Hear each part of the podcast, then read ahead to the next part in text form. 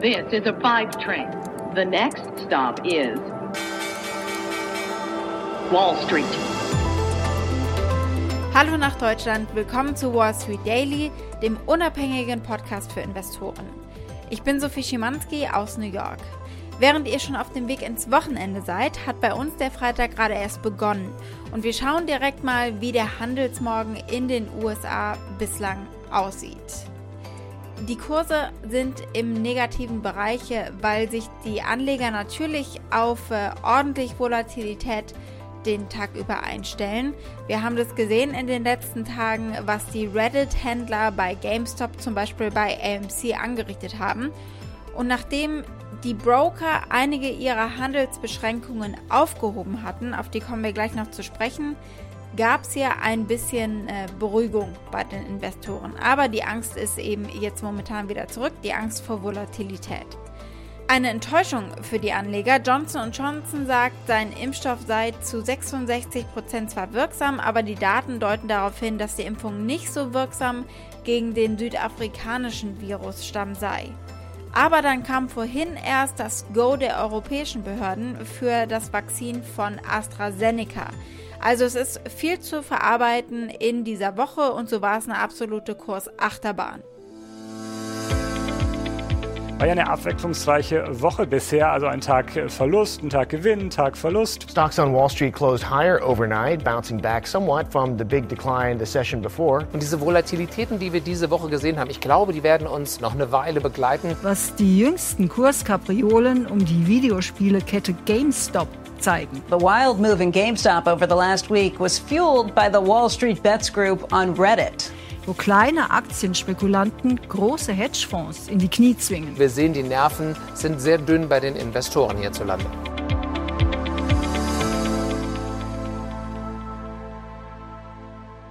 Welche Themen habe ich heute konkret für euch?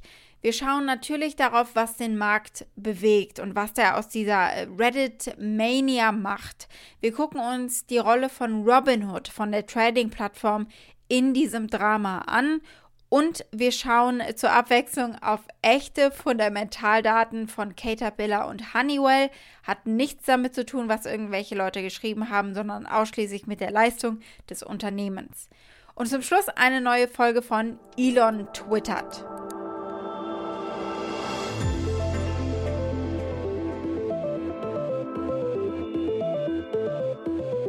Schauen wir als erstes mal auf das, was der Markt zu Reddit Mania sagt.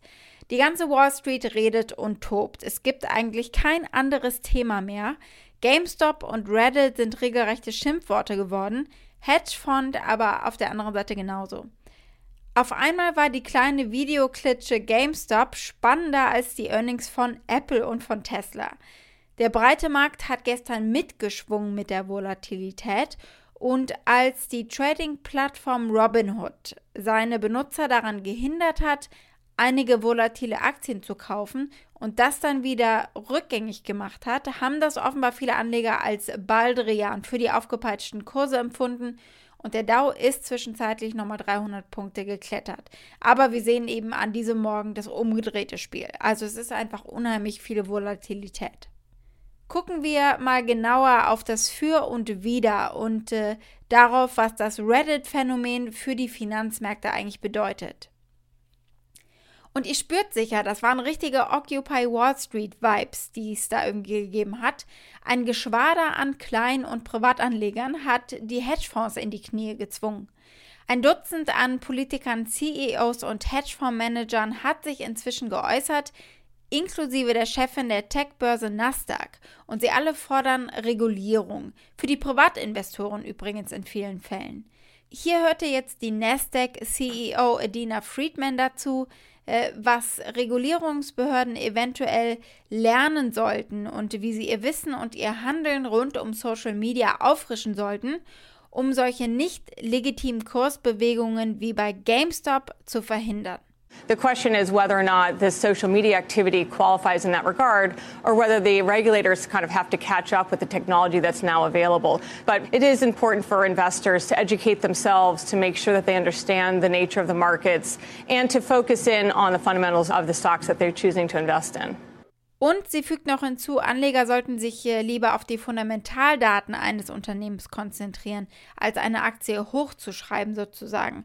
Und ich stimme ihr zu, nur das sollte für alle Seiten gleich gelten, oder? Was meint ihr? Hedgefonds bestimmen ja seit jeher, wo der Markt lang geht, auch mit Verkäufen einer Aktie, die sie gar nicht besitzen, also mit Leerverkäufen, mit Wetten. Und äh, nun wurden sie einfach in ihrem eigenen Spiel geschlagen. Und die Manager der Hedgefonds, also zum Beispiel Bill Ackman von Pershing Square, die haben damit bislang Milliarden gescheffelt mit diesem Geschäft. Anfang der Pandemie zum Beispiel warnte Eggman in einem Brief an seine Investoren, die Hölle stehe bevor mit der Pandemie, ein Tsunami. Hell is coming. Okay? And I, I felt, you know, it's really, I've never had this experience before in my life. The closest I had was the financial crisis where I'm saying, you know, things are coming, you know, bad stuff's coming. But this was a, a feeling like I've never had. Like there's a tsunami coming.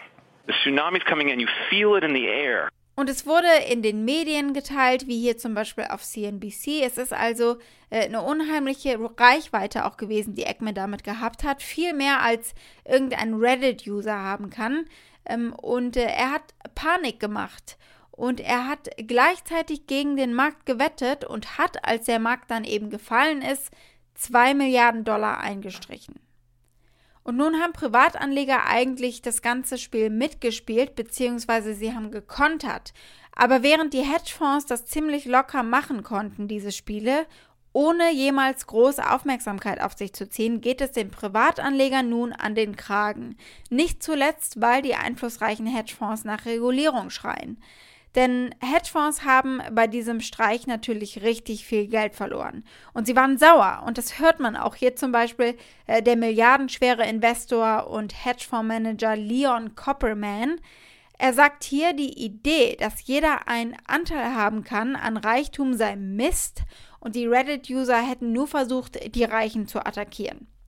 Besonders harsh das würden sie mit ihrem Geld tun, das die Regierung ihnen zum Überbrücken der Corona-Pandemie gegeben hatte. The reason the market is doing what it's doing is people are sitting at home getting the checks from the government.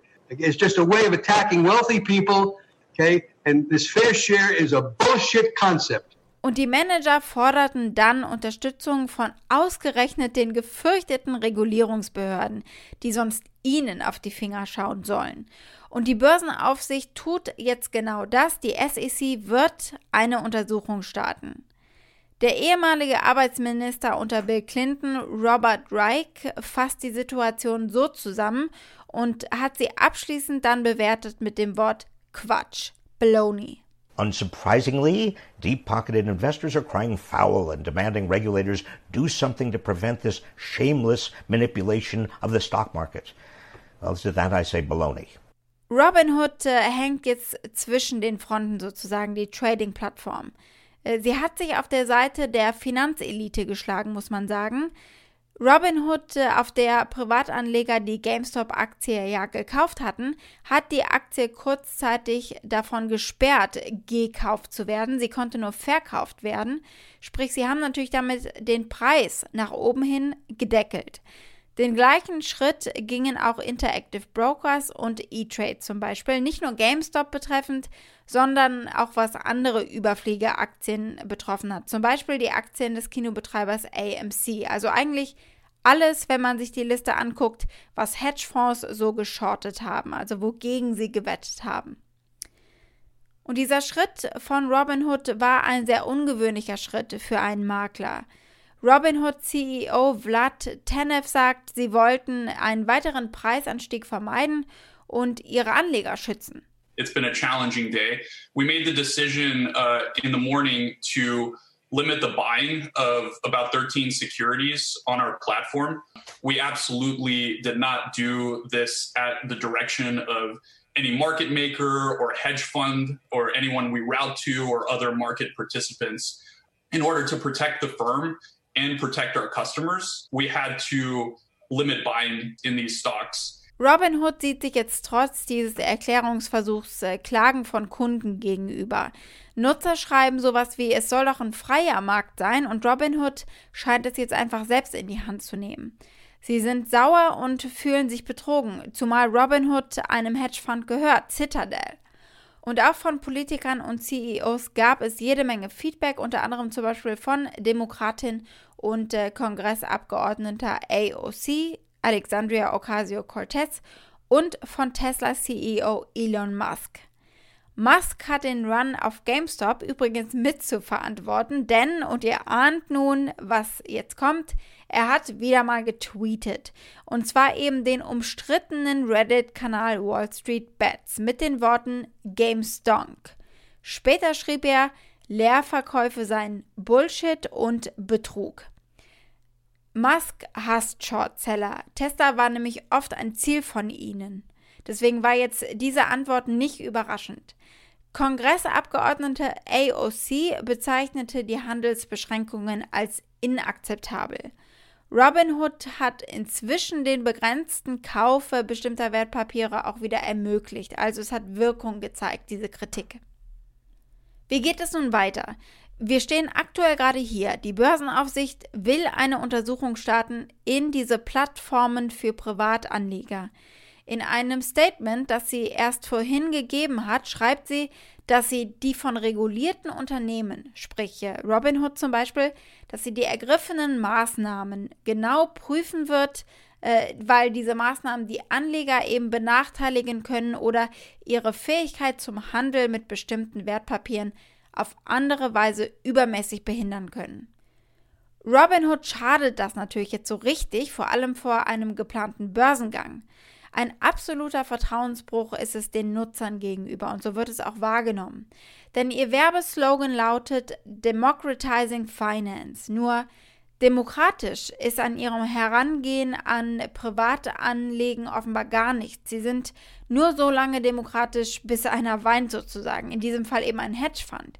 Aber ihre Aktivitäten sind offengelegt, für alle sichtbar und äh, dank hervorragender Arbeit meiner Kollegen auch gut verständlich für jeder Mann und jeder Frau.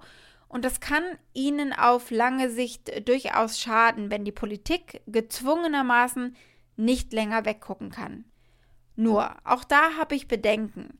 Die neue, ja viel gelobte Finanzministerin der USA, Janet Yellen, hat von Robinhood-Betreiber und Hedgefonds Citadel fast eine Million bekommen an Honorar für die Teilnahme an drei Events in den Jahren 2019 und 2020. Das macht sie jetzt nicht zwangsläufig zu einer willenlosen Marionette, aber zumindest ist sie nicht ganz äh, unparteiisch.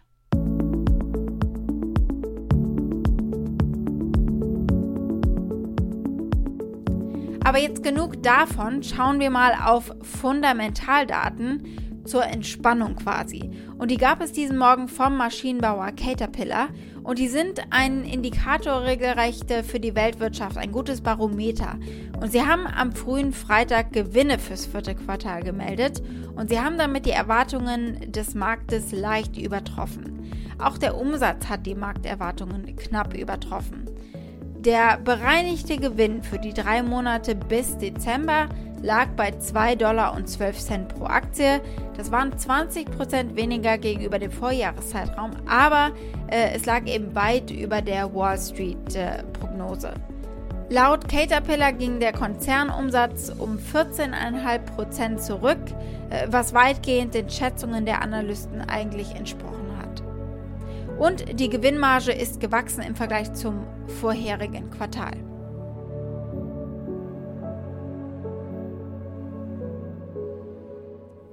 Gucken wir als nächstes auf den Konzern Honeywell. Umsatz und Gewinn im vierten Quartal haben die Prognosen der Analysten übertroffen. Sie haben ein zweistelliges Wachstum verzeichnet in den Bereichen Verteidigung und Raumfahrt und Lagerautomatisierung und haben so einen Umsatzrückgang im Bereich Luft- und Raumfahrt äh, ausgleichen können. Die Verkäufe in der Luft- und Raumfahrt, zu denen auch äh, Teile für Verkehrsflugzeuge gehören, sind im Jahresvergleich um 19 Prozent gefallen, natürlich zurückzuführen auf die geringere Nachfrage in der Pandemie. Aber demgegenüber stand ein Umsatzanstieg von 27 Prozent bei Sicherheits- und äh, Produktivitätslösungen, konkrete zweistellige Umsätze sogar in den Geschäftsbereichen Verteidigung und Raumfahrt, Lagerautomatisierung und äh, persönliche Schutzausrüstung. Honeywell hat einen Nettogewinn von knapp 1,4 Milliarden US-Dollar erzielt, gegenüber 1,6 Milliarden US-Dollar im gleichen Zeitraum im Vorjahr. Der Umsatz lag bei 8,9 Milliarden US-Dollar und es war ein Rückgang von 6 Prozent gegenüber dem Vorjahr, lag aber trotzdem über den Prognosen der Analysten. Und zum Schluss gucken wir auf was Kurioses, weil wir heute noch nicht genug Kurioses hatten. Wir könnten die Rubrik meiner Meinung nach auch Elon twittert nennen. Elon Musk hat ein Foto von Teslas neuer Model S Limousine getwittert mit den Worten, es kann Cyberpunk spielen. Und nach diesem Tweet stieg die Aktie des Entwicklers hinter dem Spiel CD Projekt um fast 13% an. Bitcoin ist übrigens äh, das gleiche passiert heute Morgen. Die digitale Währung stieg plötzlich innerhalb einer Stunde um 5000 Dollar. Der Grund, Musk fügte am Freitagmorgen Hashtag Bitcoin zu seiner Twitter-Biografie hinzu und verschickte einen kryptischen Tweet mit den Worten rückblickend war das Ganze unvermeidlich. Das haben die Anleger offenbar auf Bitcoin bezogen.